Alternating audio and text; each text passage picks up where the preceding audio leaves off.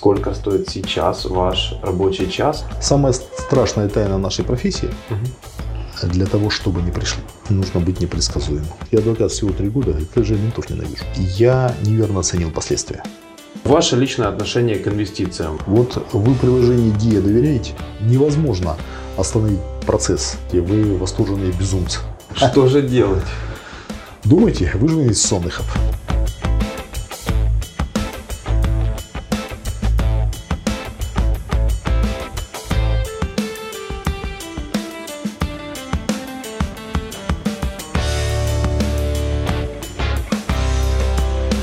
Добрый день, дорогие друзья! С вами Олесь Вареник и канал InvestHub, рубрика «Здоровый бизнес». Э, Мы в гостях у Евгения Солодко. Здравствуйте, Евгений. Доброго.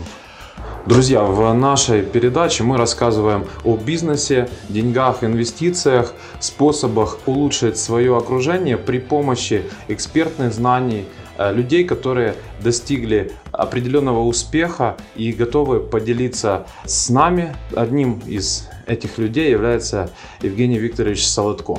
У нас стандартно три блока вопросов. Первое это о бизнесе, второе это об инвестициях и третье это о вашем лайфстайле. И э, том, чем бы вы могли поделиться, чем бы вы могли э, своими знаниями и практикой э, улучшить тех, кто нас слушает. Поделиться своим опытом и защитить в том числе, потому что функция адвоката это защита. Вот. Нам будет комфортно общаться, потому что тут на 2 квадратных метра два адвоката. Давайте начнем с бизнеса. Вы э, начинали частным адвокатом, после этого у вас была адвокатская компания Солодко и партнеры, после этого вы стали э, партнером Саенко Харенко. Такие итерации э, вашей карьеры в бизнесе, который основан на партнерстве. Расскажите, пожалуйста, адвокатская практика и операционное управление юридическим бизнесом, юридической компанией. Э, Сопоставьте, э, что э, больше занимает времени в вашем э, распорядке дня. Очень не люблю операционное управление, поэтому постарался от этого максимально отдалиться и занимаюсь любимой адвокатской практикой.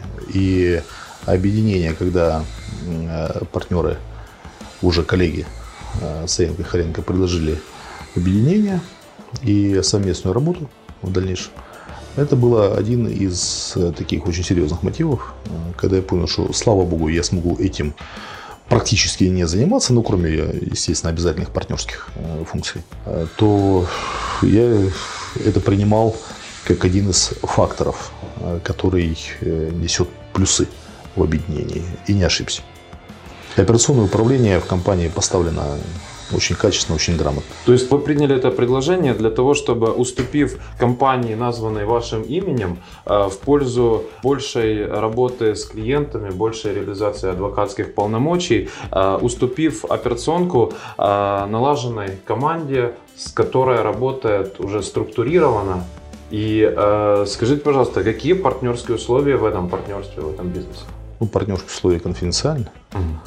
Но я вам скажу так, один, даже если очень важный, не поднимет простое пятивершковое бревно.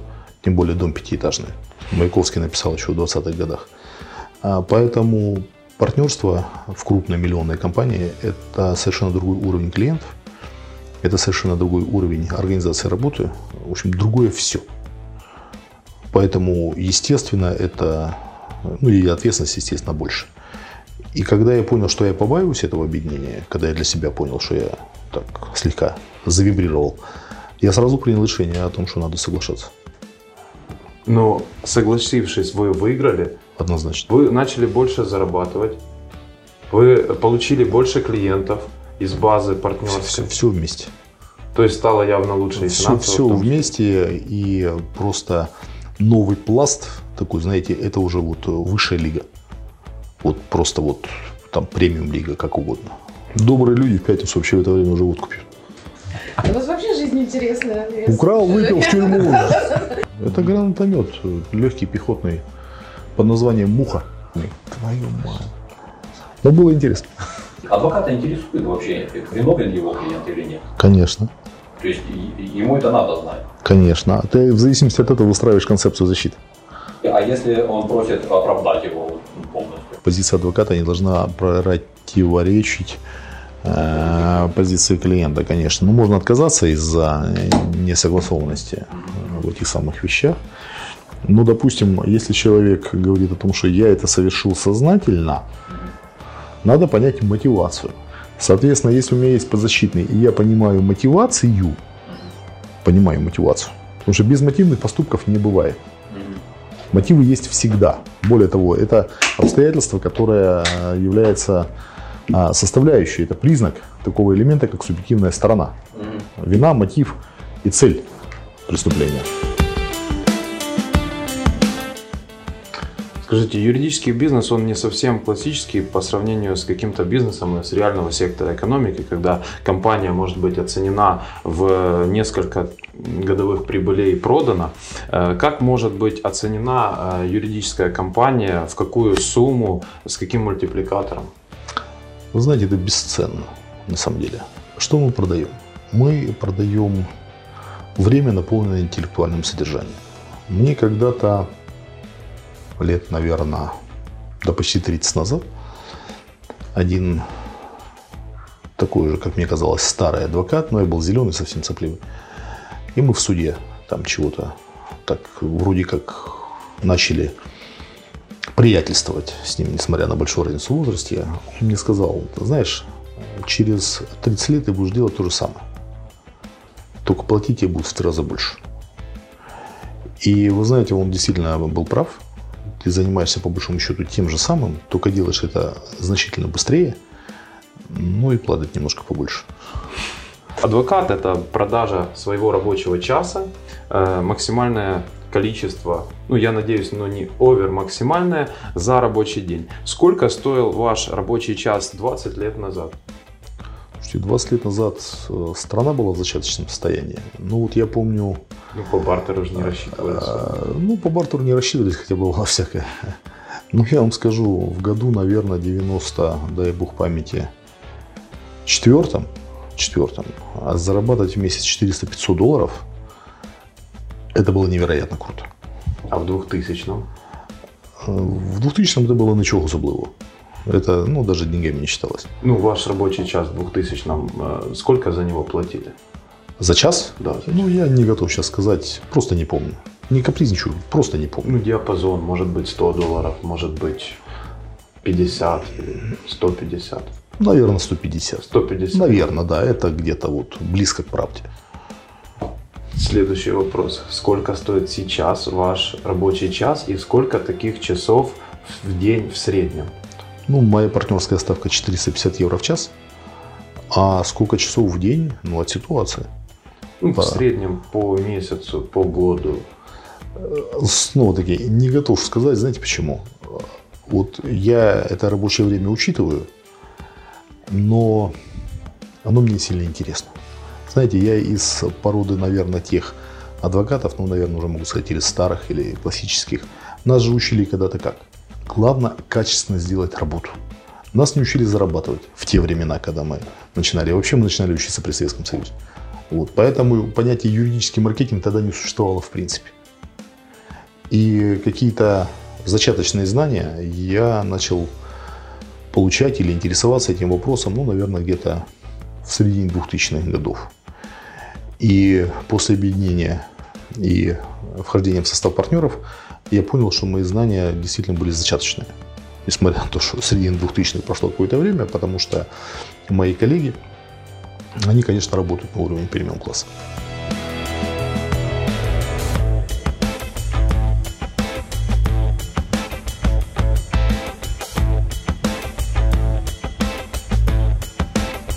Самая интересная специализация это наша. Вопрос интересовал, вот да. всегда прям интересовал. А были мы как-то один раз у адвокатов, э, ну там по каким-то там нашим хозяйственным делам. И у всех в кабинетах играет шансон. Шансон это, ну, по жизни как это, ну, бандитская же песня, да? Там ну, почему же он бандитская? Нет, ну, не, нет. Шансон на самом деле это городской романс. Ну, а не, не. Вот ну, подождите, это, это городской да. романс. То, что в шансону, ну, в городском романсе есть вот э, там направление вот этого мурчащей блатоты, ну, мне, допустим, нравится группа Лесоповал. Вот. Они Группа- вообще, группа они Михаила позиционировались, да. Они как вот, ну, друзья. На тот момент это было э, там все. Ну, например, тот же Евгений Кемеровский, лысый вот этот вот же. Братва, не стреляйте друг друга, нам нечего больше делить. Ну, блин.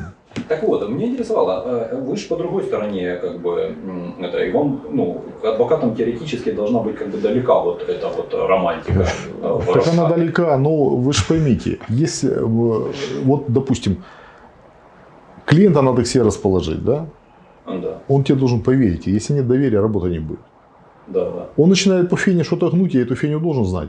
Должен. Но хиляли мы с корешем по кресту, хиль налево, хиль направо. На встречу две козы шароварами машут. Мы за рога и в стойло почирикали и баста. Ну, я такого много знаю. Вопрос? Он ко мне заходит, ну, были варианты, вот когда в 90-е, он там заходит, вот, ну, такой красивый, расписной. Я татуировки читаю свободно. Сейчас некоторые зэки, которые сидят, они не, не знают, что это означает. Ты ему говоришь, слышь, Вася, ты вот это вот тебе, кто, кто что набил? Ты право на такую татуху имеешь вообще? Сиди. Ну, понимаете. Плюс сейчас среди воров серьезных не принято вот это вот а, расписывать. Вот. Ну, максимум там перстень набей какой-то или еще что-то. Это, это субкультура отдельная. Она, я не говорю, она имеет право на существование, она просто есть. А раз мы с этой сферой соприкасаемся, ее надо знать, чтобы понимать, как минимум уровень собеседника.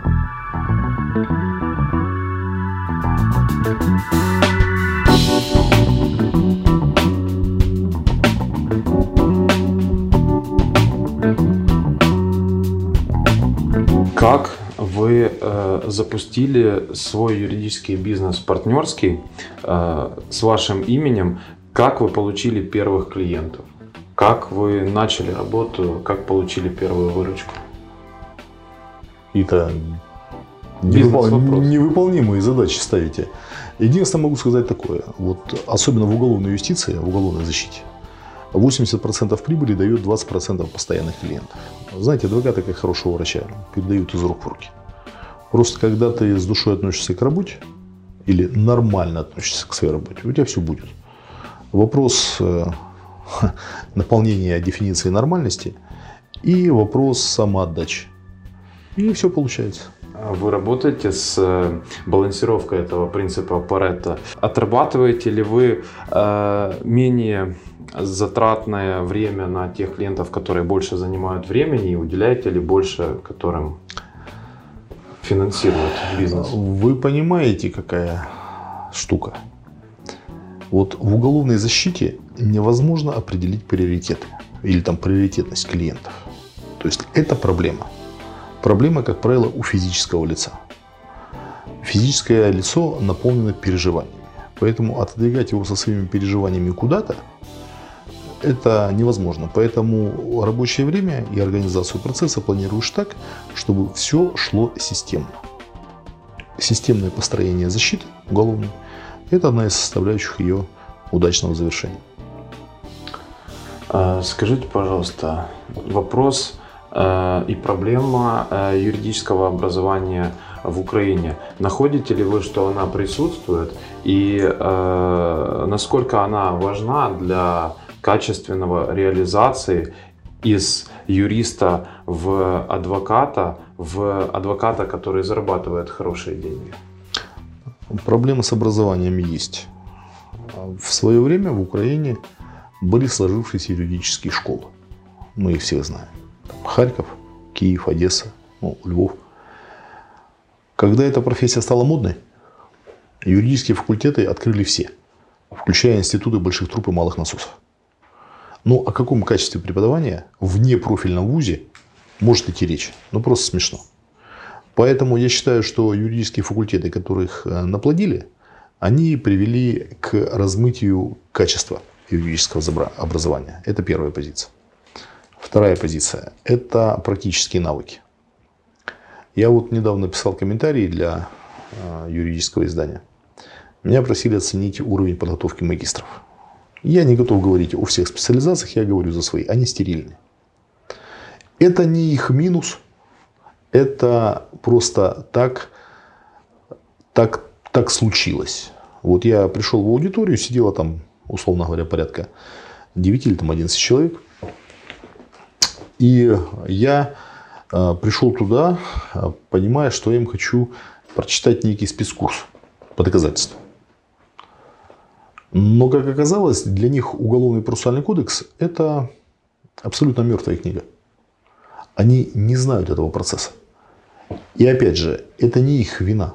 Они просто в этом процессе не работали. Никогда. Я вспоминаю себя молодым зеленым, когда я там на третьем курсе попал в суд, при этом я гражданский процесс на тот момент сдал на отлично. Там.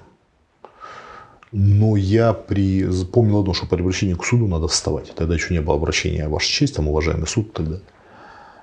И первые выигранные дела, они дали ложное ощущение такой собственной значимости. А потом я проиграл один процесс, даже не проиграл. Он был сильно растянут во времени, потому что оппонент был очень профессионален. Он заявил несколько ходатайств, и судья, он их удовлетворил. Несмотря на то, что вроде как позиция с точки зрения права материального была у меня более мощной. Но по процессу я проиграл в сухую. И старший товарищ, когда вышел, я еще даже тогда статус адвоката не имел, просто представлял по доверенности. Он, увидев мое расстроенное лицо и унылый нос, он так улыбнулся и говорит, не расстраивайся, научишься. И вот тогда, когда я процессуально получил вот такой хороший щелчок по носу, такие уроки запоминаются, я очень благодарен за этот урок. Вот тогда для меня гражданский процесс стал несколько иным. Он стал процедурой, последовательностью действий. Я начал тогда уже смотреть на эти нормы с другой стороны. И вот сейчас я могу совершенно спокойно уже по своей линии, как э, уголовный защитник, говорить о э, тактике процесса, о процессуальных диверсиях, о разных приемах и способах в процессе. Потому что для меня это живой инструмент. А студенты, там, бакалавры, магистры, они его руками не щупали. Поэтому, видимо, как мне представляется, в процесс обучения нужно добавить практики побольше. Ее нужно органично включить в учебный процесс. Вполне возможно, что кто-то поймет, что специализацию, которую выбрал, она ошибочна ну, ну неинтересно. Это, это нормальный процесс. Это, и вообще факультет вот. не тот может быть. Да? И такое бывает. Я в свое время был ассистентом на кафедре гражданского права в, на юрфаке Шевченко. И одна из моих студенток, такая весьма привлекательная э, барышня, она как-то отвечала, ну так, из серии «на отстань». Вот я обязательно программу выполнила, отвали. А меня это цепляло как преподаватель. Я думаю, ну что ж такое? Я говорю, вам не интересно? Она говорит, интересно. Она говорит, ну я себя не вижу юристом. А для меня тогда, знаете, такой максимализм юношеский. Я говорю, ну как же так? Вы на факультете, говорит, папа заставил. Mm. Ну, папа, видимо, был серьезный человек, крупный бизнесмен. И я говорю, а кем вы хотите быть? Она мне говорит, моделью. Mm-hmm. Ну, внешние данные подходили абсолютно. Вот да, кто-то... Да, такие моменты имеют место быть. Но есть и другая, есть и другая, другая точка зрения о том, что юрист может работать где угодно и кем угодно. Даже Дру, другой вопрос как. Да, ну, тут знаете. Давайте наши профильные вопросы. Адвокатская монополия. Ее отмена, но все же э, адвокатские удостоверения и экзамены монопольно принимаются и контролируются одним Э, объединением, Национальной ассоциации адвокатов. Скажите ваше отношение к этому. Я считаю это позитив. Объясню почему. А, адвокат несет дисциплинарную ответственность, и его модель поведения, принципы его поведения заложены в правилах адвокатской этики. Адвокатура с 1922 года была и остается, слава богу, самоуправляемой организацией. Национальная ассоциация адвокатов – это самоуправляемая организация. Государство к этому не имеет никакого отношения. В составе квалификационно-дисциплинарных комиссий нет представителей судейского корпуса, слава богу, нет представителей прокурорского, прокурорского корпуса, либо структур Министерства юстиции. Мы сами по себе. Это дает определенную независимость, внешнюю от государства, потому что мы выполняем конституционную функцию обеспечения правовой помощи правовую помощь предоставляет адвокат. Так написано в Конституции. Поэтому, если адвокат ведет себя неэтично, исходя из правил, то его а, из профессии, в общем-то, выгоняют. Что касается адвокатской монополии, плохо это или хорошо? Я убежден, что это хорошо. Почему? Вот в Соединенных Штатах самое страшное наказание для адвоката – это дисбар. Лишение права на занятие адвокатской деятельностью. Ну, это волчий билет, все, свободен. Да. Иди в народное хозяйство, занимайся там чем хочешь, улицами идти. Вот такую жесткость я считаю, такой жесткий подход надо усиливать и у нас, и профессию нужно закрывать. Потому что слишком много, к сожалению, в адвокатуру стало приходить случайных людей. Угу. Это прокуроры, не прошедшие аттестацию. Это выгнанные из НАБУ за дискредитацию некоторые сотрудники, которые пытаются залезть на в профессию, не имея даже малейшего представления о том, что такое адвокатская этика и чем они собираются а, заниматься. Просто когда задаешь эти вопросы на экзаменах, а я член аттестационной комиссии а, Рада адвокатов города Киева, ну, мягко говоря, то есть гонору много, знаний мало. И прочее, и прочее. И а, когда, то есть, что, как я вижу вообще этот инструмент? Я вижу, что когда клиент, неважно, юридическое или физическое лицо, лицо, угу. когда обращается за адвокатской помощью, он должен получить А. Качественную помощь. Он должен получить абсолютно честные взаимоотношения. Ему должен быть определен справедливый гонорар. Справедливость – это исключительно по договоренности и никого не касается его размер, сумма. Он должен быть оплачен, с него должны быть удержаны налоги. Все. Все вопросы, которые касаются отношений внутри адвоката, да, и правила адвокат-клиент финансово регулируются договором, все остальные законом о адвокатуре и правилами адвокатской этики. Все отношения внутри корпорации регулируются исключительно со самими адвокатами. И я бы, я категорический противник против э, того, чтобы адвокатский статус приобретали э, бывшие работники силовых структур. У них испорченная аура. Это не потому, что я их недолюбливаю. Это психология. Есть понятие профессионального кретинизма. Когда человек оценивает некие жизненные ситуации через призму своей профессии. Вот врач, он сразу человека смотрит, э, да, как он там выглядит, цвет кожи, блеск глаз, у него своя шкала оценки. Там, условно, профессиональный телохранитель смотрит, как человек двигается, нет ли у него там оружия за поясом и так далее. Адвокат оценивает э, действия, да, дает правовую квалификацию каких-то вещей со своей точки зрения. Вот у меня есть мой добрый товарищ, он очень много лет поработал в силовых структурах, сейчас адвокат. И, поверьте, весьма интеллектуален. И несколько лет назад мы с ним, когда разговариваем, говорю, слушай, не получается взаимоотношения с клиентом. И мы выяснили, что он по-прежнему про себя внутри, когда там что-то осмысливает, какую-то проблему, он про себя называет его бандитом. А как он по-другому может его называть, когда он их 23 года ловил и сажал? Я ему предложил, говорю, попробуй клиент или подзащитный. Повторю, человек весьма подготовлен. И он мне через два месяца признался, что это, говорит, ты знаешь, тяжело, это очень непросто. Но еще через какое-то время, когда мы с ним беседуем, он так задумчиво стоит на крыльце и курит. Говорит, ты знаешь, ну на тот момент, говорит, я адвокат всего три года, говорит, как же я ментов ненавижу. Меняется парадигма взаимоотношений, меняются взгляды, призма меняется. Это не другая сторона баррикады. Это иной взгляд на вещи а, через вопросы защиты, соблюдения прав. Не любой ценой там, расколоть, добыть и так далее, а несколько иное.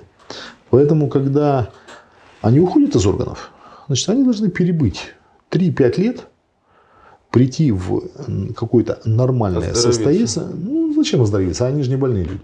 А, просто уйти от вот этой моменты, они же работают в аппарате насилия, по большому счету. Да? То есть э, государство должно, не только оно должно иметь право на насилие, это в законе очень написано. И вот когда они чуть-чуть от практики этого насилия отходят, отходят, вот тогда э, можно уже ставить вопрос о возможности их э, вхождения в адвокатуру и в том числе занятия уголовной защиты. А, очень много из этого емкого текста мы можем выбрать, я уже насчитал 4 цитаты, мы будем после описания под видео выделять тезисно основные месседжи, которые э, действительно из большого ролика можно было бы подцепить, если минимум времени. Были ли дела, которые вы вели, э, и по итогу это дело было проиграно, и вы уже после, по результату вы оцениваете, что там были конкретно ваши ошибки, и э, клиент пострадал в результате ошибок, либо же каких-то моментов, которые не были сделаны вами. Вы знаете, особенно в начале карьеры были неудачные дела по защите. То есть я предполагал, клиент действительно, в общем-то, был не подарок, так назовем. И, но я предполагал несколько иной э, исход, иной результат. Действительность оказалась жестче. Э, было весьма досадно, но я ну, действительно переживал сильно. И вообще в уголовной юстиции, в защите уголовной, если ты не сопереживаешь клиенту, то, наверное, нужно менять специализацию. И я советовался с более старшими адвокатами, вот показывал, просил пояснить, в чем мой недостаток. А, они мне сказали так, это было несколько мнений, что вследствие отсутствия практического опыта, это было там середина 90-х, а, я неверно оценил последствия. Неверно оценил последствия.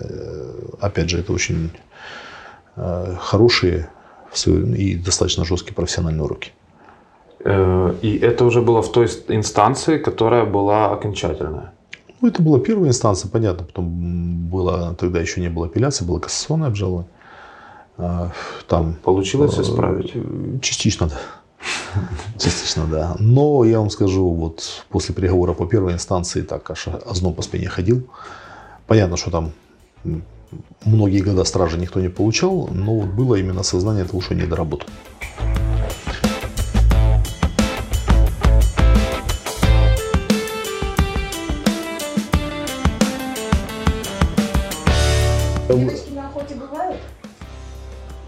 Это лишнее. Я объясню почему. Дело в том, что мужики по своей сущности это павлини. Как только появляется красивая тетя, они сразу начинают выдерживаться. А. Я такой. Это, кстати, да. На охоте это... Я же говорю, Антон, ну, на рыбалку не бери девочек. Не, говорит, не, не, не, не, не, тут другая тема. Говорит, чтобы жена говорит, не бухтела, стал брать ее на рыбалку. Говорит, ты что, бухтеть перестала? Говорит, перестала, но другая проблема. Какая? Сбухалась.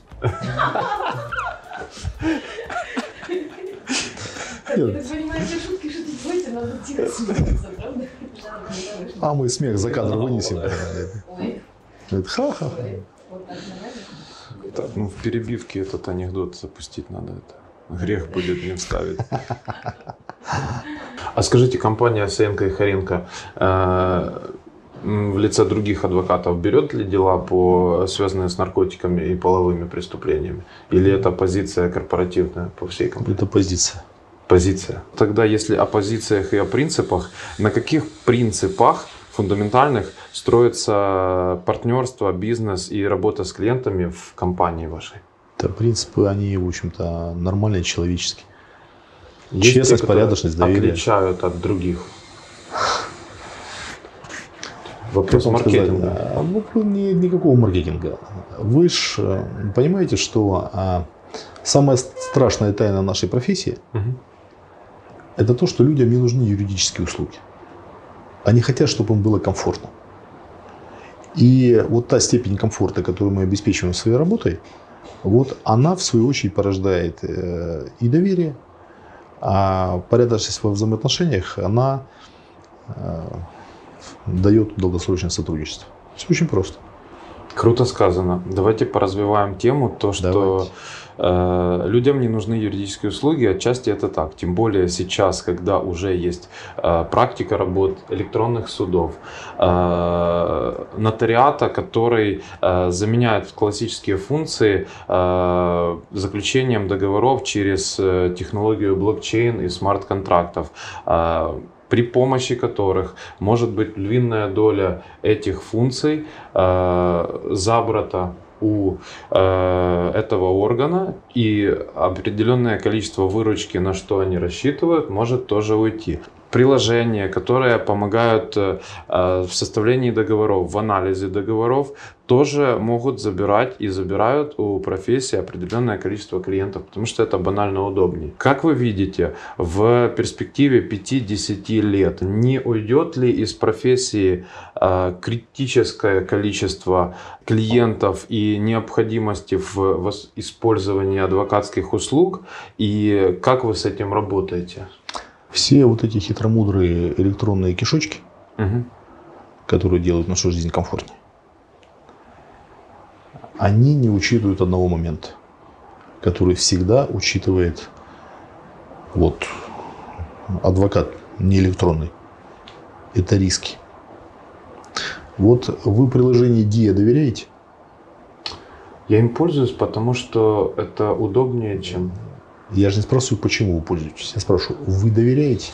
Э, я не доверяю, потому что это big data, это базы данных, которые вот в свободном почти доступе. Вот. А скажите, если вы не доверяете государственному, государственной базе данных, вот я, вот я тоже не доверяю, я им не пользуюсь принципиально. Я туда не вношу свои данные, потому что я не хочу, чтобы они потом где-нибудь на Петровке продавались. Я же реалист и живу в рамках те, той парадигмы, которая существует внутри государства. Точнее, тех остатков, которые от него сейчас работают как-то не системно. Вопрос рисков. Скажите мне, электронное заключение контракта или совершение какой-то сделки, а, оно риски возможные предусмотрит? Электроника не охватит той всесторонности, которую может дать, скажем, опытный консультант. Просто-напросто. Форма, да, форма будет совершенствоваться. Мы в своей практике тоже используем различные электронные штуки. Вот у нас сейчас прекрасно работает такая Система называется облава-бот. Вот если у наших клиентов, а, не дай бог, сегодня пятница, любимый, так сказать, милицейский день, если вдруг какая-то тревожная ситуация, ему достаточно нажать, кнопку, сработает сигнал тревоги в определенной программе. И у нас по Киеву в среднем где-то 50 штыков. Ближний из них выйдет э, к месту проблемы, остальные подтянутся, так сказать, в процессе. Где-то год назад мы одномоментно закрыли 27 обысков. И адвокаты были обеспечены во все адреса в течение 40 минут, включая вот э, город в Киевской области. Я туда сам выезжал. Буквально ну, там, месяц назад мы в течение 19 минут закрыли обыска в четырех городах у нашего клиента, когда возникала проблема. То есть, как способ ускорения, да как удобство, комфорт, вопросов нет. Но все равно дукучки в системку э, сведет пока физическое лицо. А электронный суд, во всяком случае в уголовной юстиции, я в него не верю только потому, что э, ни один электронный суд не оценит такого понятия, как мотив совершения чего бы то ни было. И он не даст оценку понятию вины, психологическому отношению – лица к совершенному им деянию. Как электронный суд оценит психологическое отношение. Поэтому, во всяком случае, в уголовной юстиции электронный суд это так, это, это пока фантазия. Даже, даже вот этот э, искусственный интеллект, я считаю, что он не способен на переживание. У нас сейчас э, есть, возможно, вы лучше знаете, переизбыток, э, в принципе, на рынке юридических услуг самих юристов, адвокатов и вот ваш номер свидетельства 898, 108, да. мой номер свидетельства в Житомирской области 7071, а всего нас около, поправьте, если я не прав, около 50 э, тысяч. Совершенно По Украине. Не является ли это слишком большим количеством? Э, как э, сделать так, чтобы каждый адвокат нашел себе работу, нашел себе клиента, и этот клиент обеспечивал его. Вы знаете, кроме банальности о том, что рынок все расставит на свои места, я вам больше ничего не скажу. Просто невозможно поставить систему, как вам сказать, вхождения в рынок клиента там, в какие-то обороты да, и там, последующего их распределения. Вопрос же в чем? Вопрос же в доверии. Вот э, у меня есть э, случаи, И до сих пор я сопровождаю некоторых клиентов, которые не по моей специализации. Я говорю, послушай, вот те вопросы, которые ты задаешь, это не мое. Он говорит, не вопрос. Ты организуй реализацию этой проблемы или этого вопроса, я тебе доверяю. Как ты это сделаешь внутри, меня не касается. Вот ну, я в данном случае выступаю не как непосредственный консультант, а как фронт-деск. Человек, вот, у которого, с которым есть какие-то взаимоотношения. И вот э, это же к чему? Ему не имеет значения моя специализация клиенту. Ему имеет значение, для него имеет значение, что э, отношение доверия. Он позвонил, вот у него проблема, он звонит мне. Я проблему принимаю, ее там развязываю, подтягиваю необходимых специалистов, она разрешается, клиент получает результат. Не моя специализация. Клиент доволен. Скажите, основная категория дел в общем, это, я полагаю, что дела, связанные, возможно, с преступлениями экономическими. Да, это была воротничковая преступность. То, что модно называют white collar crime. Как в этой истории происходит сам процесс? Если фактически э, эта история в Украине супер популярна, есть классический кейс, есть какой-то факт, оценили, есть и состав преступления. Как э, ваша позиция выстраивается и какой результат вы ставите перед собой? Ну, здесь есть несколько моментов. Сначала мы делаем естественную квалификацию. То есть это соответствие реально происшедшего требованиям закона. А зачастую бывает, что, скажем, сторона обвинения несколько непрофессиональна в оценке того, что происходит. Это пункт первый. Пункт второй. Это уголовный процесс. То есть, как они работают. Здесь просто печаль. Ну вот такого, такой вопиющей безграмотности, если угодно, там, непрофессионализма, я не видел уже давно. Лишь отдельные исследователи, они действительно понимают, что такое уголовный процесс и ведут расследование в соответствии с процессом большая часть, э, знаете, относится к процессу как ну, какой-то необходимости, которую, ну да, надо соблюдать, но такое подождет.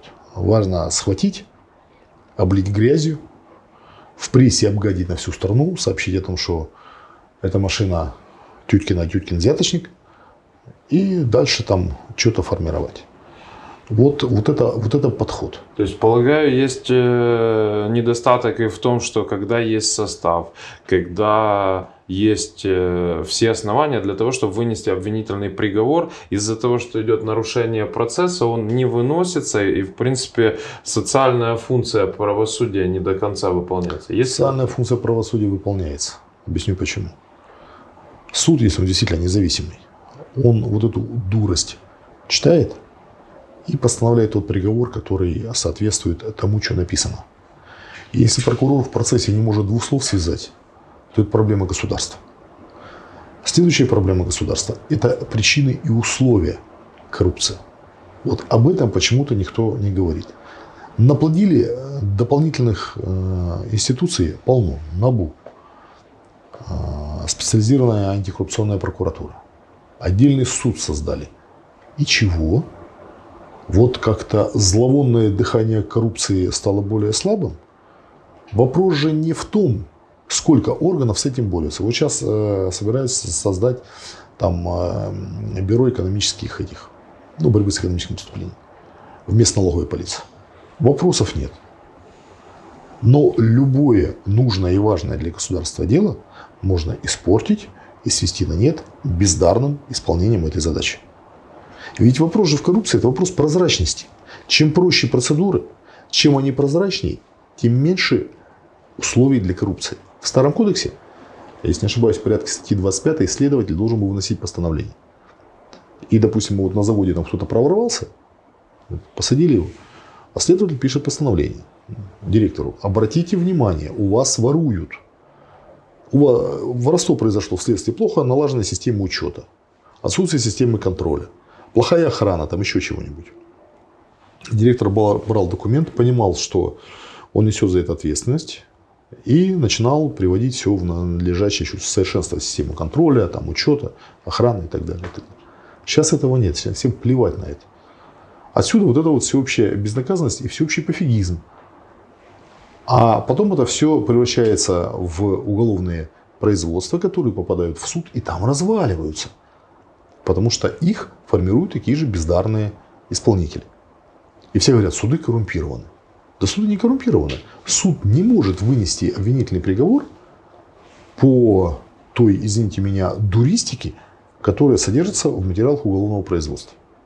Судьи, в отличие от э, прокуроров и следователей, они, поверьте мне, значительно лучше подготовлены, весьма интеллектуально. Причем в подавляющем большинстве.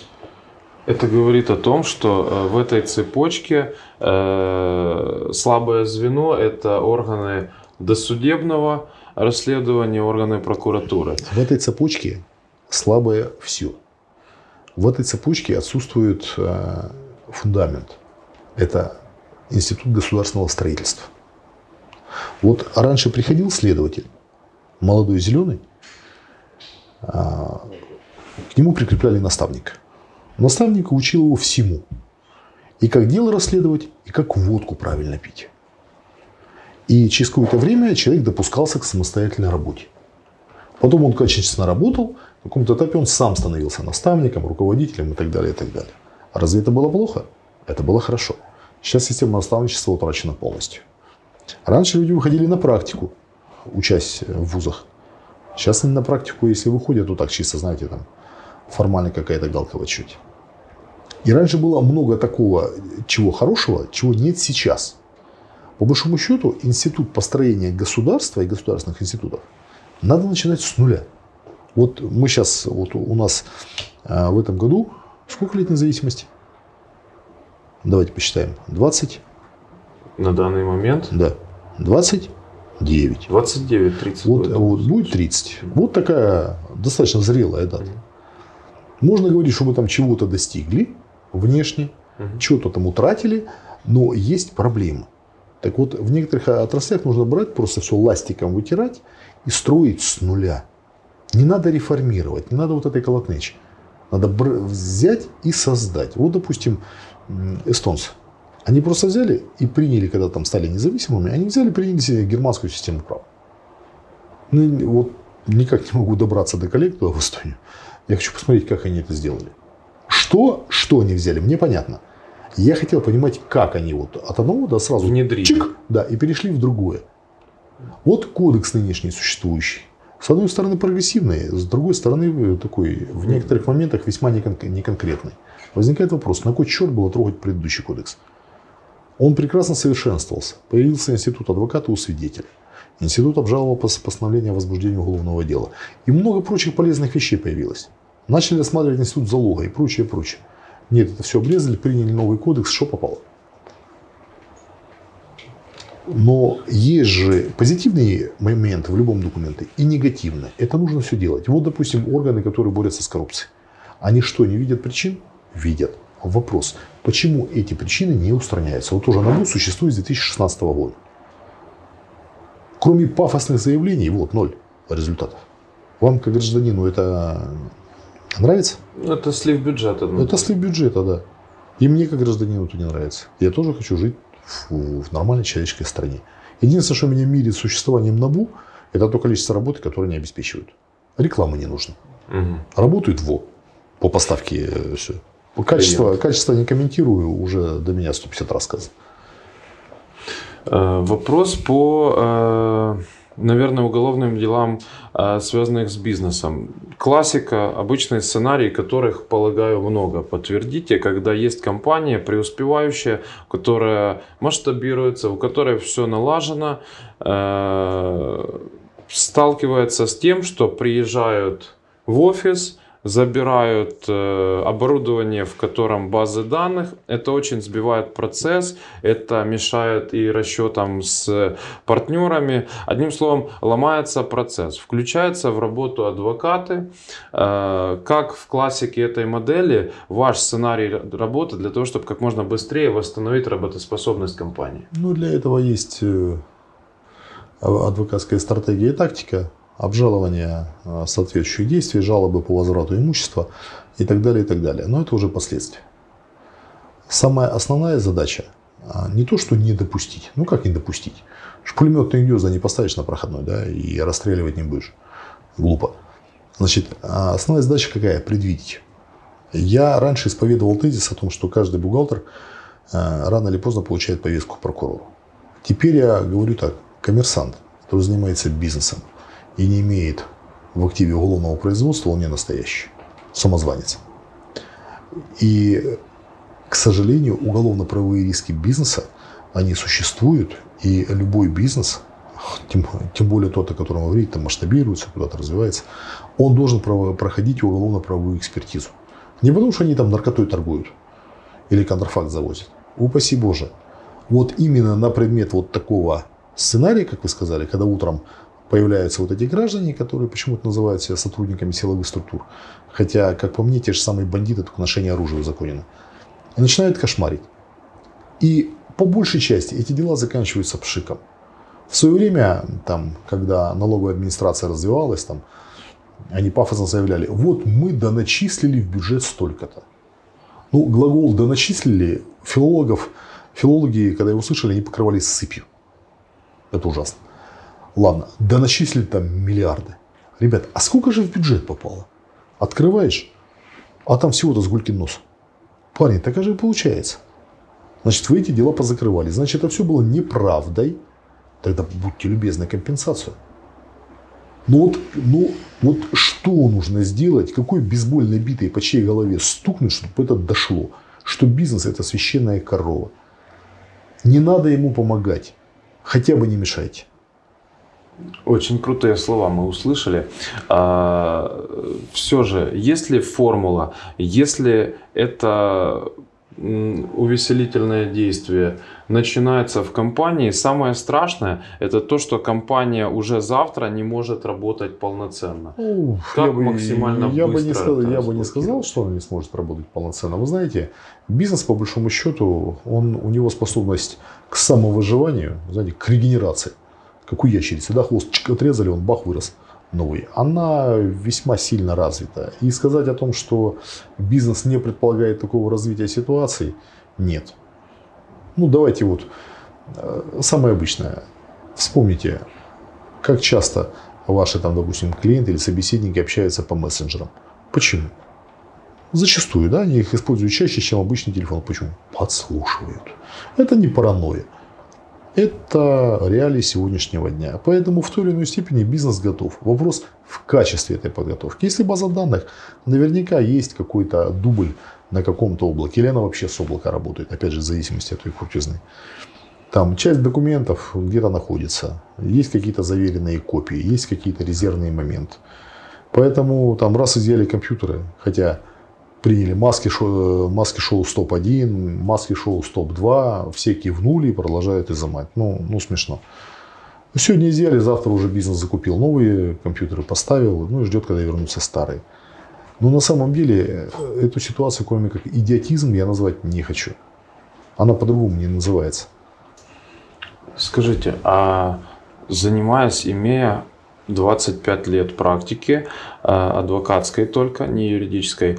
Были ли э, открытие уголовных дел в отношении вас или э, моменты, когда велись какие-то сценарии, чтобы влиять на вас, на вашу профессиональную деятельность со стороны либо заинтересованных, либо государственных структур? Были. Озвучить можете? Ну, они плохо закончились для тех, кто это инициировал. Поэтому, я думаю, оставим это в аналах истории. Но поверьте, я не толстовец. И такие вещи я не прощаю. Я догоняю до конца. Это воспитательная функция права. Что в следующий раз, когда у кого-то возникнет воспаленное желание, чтобы он подумал, чем это все закончится. Спасибо. Давайте то, что э, меня интересует в большей степени, надеюсь, вас в не меньшей по инвестициям. Mm-hmm. InvestHub – это бизнес-клуб, который занимается акселерацией работы инвестиционной со стороны управляющих, со стороны инвесторов, максимально гармонизирует этот процесс, который в нашей стране не налажен, и наша основная миссия э, его привести в соответствие, чтобы свободные капиталы, коих очень много, которые регулярно теряются нашими гражданами и белыми воротничками, и тем, у кого капитала практически нет, они регулярно теряются, чтобы они сохранялись и получалась на них добавочная стоимость. Это простая экономическая модель, если валовая денежная масса, которая находится у населения, увеличивается в какой-то процент, который более-менее сопоставимый с э, ситуацией по миру, страна прогрессивно растет, потому что богатеет население. Э, ваше личное отношение к инвестициям, ваши инвестиции, ваши истории э, в этом направлении? Ну, она есть небольшая, но есть. Ну, слава богу, позитивно. Какие инструменты? Заработанные деньги. Но пока, честно говоря, вот что касается инвестиций, да, и опять же, профессиональный кретинизм. Вот мне звонят, говорят из компании, мы там управляем чего-то. Я говорю, парни, вообще кто? Вы откуда вообще взялись? Я даже не спрашиваю, откуда мой телефон, он в Фейсбуке есть. Ну, чего решили, что я почему-то вам должен доверять? Основной вопрос, как мне представляется, вот, и проблема может быть в вашей работе, это вопрос гарантии. А гарантировать в нашей политической, экономической ситуации что-то, ну, наверное, это невозможно. Стопроцентная гарантия есть только одна, что мы все когда-нибудь умрем. Поэтому вы своего рода такие, знаете, вы восторженные безумцы. Потому что вы делаете нужное дело, весьма нужное дело, без всякой лести, но вы делаете в невероятно сложных условиях. Поэтому, если вы сможете э, своим клиентам или своим членам клуба, хаба, обеспечить некие гарантии, пусть меньше доходность, но больше гарантий, но вы будете царями. А что для вас э, гарантии и э, само по себе инвестирование это способ сохранения? А вы знаете, вот, э, как сохранять? допустим, если вы мне предложите гарантировать внегосударственный пенсионный фонд, я этого не сделаю никогда. Потому что завтра на банкротится, все пропадет. Вот если вы мне предложите инвестировать, допустим, в американские какие-нибудь там расписки казначейские, я посоветуюсь со специалистами, возможно, соглашусь. Если вы мне предложите инвестировать, там, условно говоря, в недвижимость, э, я довольно неплохо представляю, как мне нужно лично самому угу. вывернуть эту компанию мехом вовнутрь, для того, чтобы оценить риски того, что это строительство, в принципе, когда-нибудь закончится, а не залипнет очередной долгостроят, как вот эти вот башни на Троещине. Сколько они там стоят? 10 лет. Элита-центр, да? да? Похоже, да. Ну, даже, наверное, не 10, наверное, даже больше. Там они уже там начали да, э, верхушки там куда деформироваться. А кто-то же вложил деньги. И не один человек. Ну, да, там та тысяч. история, там три, три перепродажи было этих площадей. 33. Но вопрос же не в том. Вопрос же гарантии, да? Конечно. То есть одно дело вложить и нажить. Вот, допустим, нажить там 15% отложенного, это вкусно. Но в наших условиях, условиях условно говоря, там 7-8 нос гарантии, потому что положить в банк под депозит условно под 11-12, ну я сейчас цифры так, знаете, среднепотолочные называю. Так, да. да. Э, а вдруг завтра банк с рынка выведут? Ну, так, такое же отсутствие гарантии. Такое же отсутствие гарантии. И это проблема. Поэтому я же говорю, вы своего рода такие восторженные безумцы, которые занимаются э, очень важным делом в сложнейших условиях. Поэтому если вы будете предлагать, а, э, достаточно гарантированные объекты инвестирования куда-то, куда-то. Вот говорят, что э, самые ликвидные виды бизнеса, угу. кроме торговли наркотиками, оружием и людьми, да, это финансовая операция – и торговля антиквариат. Потому что ну, в финансовых операциях больше риск. Вот если финансовые операции, допустим, да, и вы что-то гарантируете, это один разговор. А в торговле антиквариатом или в вложении в антиквариат там меньше риска. Почему? Потому что это старинные вещи, они все равно в цене растут. Вопрос только в спросе и предложении. Да? Потому что сегодня да. в тренде, допустим, как, какие-то драгоценности, послезавтра там старинная мебель, ну, это так утрирую, послезавтра иконы, там, живопись и так далее, и так далее. Остальные инструменты надо смотреть. Вот, вкладывать в недвижимость рискованно. Депозиты в банках рискованно. Дома хранить тоже рискованно. Тоже рискованно. Могут с обыском прийти. Что же делать? Думайте, вы же инвестиционный хаб. Мы, мы более-менее уже разобрались. Да, вот, а я, э, когда разберетесь, обращайтесь, я помогу вам продумать систему безопасности. Если придут. Для того, чтобы не пришли. Потому что Брюс Ли в свое время учил, предотвращенный бой – это выигранный бой. Э, скажите, как средний ваш рабочий день проходит, которым вы довольны по статистике? Это когда он пролетает на одном дыхании, и когда ты дома развязываешь галстук, и тебе безумно хочется спать. Вот ощущение такой приятной усталости. То есть это может быть и 15 часов, может, может быть и... А тут же нет времени. Есть такие работы, которые засасывают как масло. И наша точно такая же. С 9 до 6, ну так, так не бывает. Невозможно остановить процесс мышления, особенно когда есть проблема, и ты вот ее начинаешь осмысливать, приходят новые вводные, меняется концепция, и постоянно мозг вот он работает, работает, работает, и это, это очень увлекательно. Вы много работаете? Много. Это больше, чем стандартные 8 часов в день и 5 дней в неделю? Конечно, больше. Это запрос или это желание? Это или... кайф. Это кайф. Да. То есть это не работа, это то, что вам нравится ну, делать? Э, это и работа, и это кайф. То есть это не работа из-под палки, что ты вот офисный планктон, который вынужден там и шачить сутками. Вот просто кайфуешь от работы. А... Это интересно. А когда интересно то, чем ты занимаешься, то время оно уже оно вторичное. Это уже просто такой, знаете, констатация. Ух ты, столько времени. Ну все, пора домой. Сколько на отдых надо времени вам, чтобы было все в гармонии? Ой, ну когда достаточно поспать. Иногда вот в среди рабочего дня чувствуешь, что все, мозг кипит. Пошел в зал, качнулся. Вернулся другой человек. В офис? Ну, конечно. Вторая смена. Занимаетесь спортом? Обязательно. Э, как часто? Ну, каждый день стараюсь. Каждый день? Обязательно. Ну, а как? А спорт и наша профессия, они не разделены. Потому что если не тренировать тело, то здорового духа и ясного мышления не будет. Неважно, какой спорт.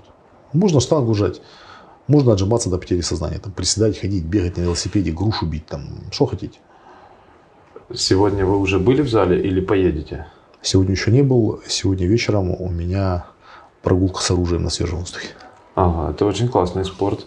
А какой у вас в зале предпочитаемый? Или это классическая тренажерная? Нет, тренажерка и боевые искусства. Какие еще хобби имеете? Книги, охота, интересные люди. Может быть, есть э, привычки такие, как у многих легендарных успешных личностей, или на ответственное э, судебное заседание какой-то галстук, или какие-то атрибуты, ритуалы. Есть ли у вас в арсенале? Вот какие-то невыполнимые задачи ставить. Работа такая. Знаете, когда-то меня научили о том, что отсутствие привычек – это тоже привычка. Вот, поэтому, наверное, такого нет. Можем считать это ответ. Ну, в, том, в том числе. Привычек нет, и э, какие-то закономерности не берутся во внимание. А, эти закономерности могут знать. А раз эти закономерности могут знать, значит, их могут использовать против тебя. Соответственно, нужно быть непредсказуемым. В данном случае не иметь никаких каких-то вот таких моментов. Э, мы подходим к концу передачи, но к началу сотрудничества. А, и у нас обычно традиционно а, необходимо дать каких-то ряд советов нашим подписчикам, нашей аудитории. У нас аудитория довольно-таки э, не широкая, потому что это, это мы стремимся, чтобы она была пошире. Это инвестора, предприниматели, активные люди, которые хотят иметь капитал в каком-то промежутке адекватном времени. Э, поэтому я думаю, самые будут крутые советы. Это советы по личной безопасности, по э, тому, как можно э, минимально делать э, действия, чтобы бизнес был, э, чтобы небольшой даже бизнес э, мог э, развиваться с учетом этого элемента, то, что очень часто упускается? Ну, наверное, ограничусь двумя. Потому что по вопросам личной безопасности говорить можно много, но чтобы просто не развивать паранойю у людей. А что касается вашего направления по инвестициям, я думаю, достаточно универсальный совет – бережно береги сбереженное. Потому что вкладывают, как правило, некие сбережения. И второе правило – это правило 5П. Плохое планирование приводит к плохим последствиям. И я думаю, для безопасности этих двух вещей, в том числе и финансовой, более чем достаточно. Ну, а детали там уже они индивидуальны. И последнее, последнее. Э, было бы отлично, если бы вы могли, например, э, наиэффективнейшим комментаторам нашего сегодняшнего ролика «Здоровый бизнес» э, дать какой-то небольшой подарок. Лучше всего это работает как личная какая-то консультация до часа, которая бы была супер полезна. Как правило, люди будут бороться именно за это, и мотивация будет. Я думаю, вы тоже сможете найти. Готовы ли вы на такое? Пожалуйста. Э, я очень благодарен. У нас лимит по времени, потому что деньги тот ресурс, который не купишь, не продашь. Самое главное это то, что мы хотим э, этими знаниями, большим количеством тезисов и цитат что-то вложить в подписчиков, что они бы внесли в свои какие-то правила и принципы. Э, мы хотим улучшить друг друга, хотим улучшить окружение, нашу страну, которую улучшать, конечно же, надо всем и у всех в планах, чтобы это где-то мелькало и стояло, и улучшить мир, потому что он очень динамичен, в спешке совершается большое количество ошибок, а наша задача как раз э, в этой спешке находить э, формулу успеха, находить успешных людей, которые эти формулы успеха создали, ими классно пользуются и работают с этим, и эти формулы успеха декламировать, записывать и преподносить как, возможный, как возможную модель э, поведения отношения в бизнесе и в жизни. Я благодарю вас. Э, динамичный классный ролик, очень экспертный. Наш сегодняшний спикер Евгений Викторович Солодко, адвокат с опытом 25 лет адвокатской деятельности и более 30 лет юридической деятельности, практик в уголовных делах, величина в мире юриспруденции – Подписывайтесь на наш канал Invest Hub. Э, каждый ролик это небольшая полезность, которая будет менять вашу жизнь лучшему и сделает ваш капитал растущим и приумножающимся. Спасибо вам. Нормально? Да, как? Все хлопают. А надо Можно базуку просто поставить.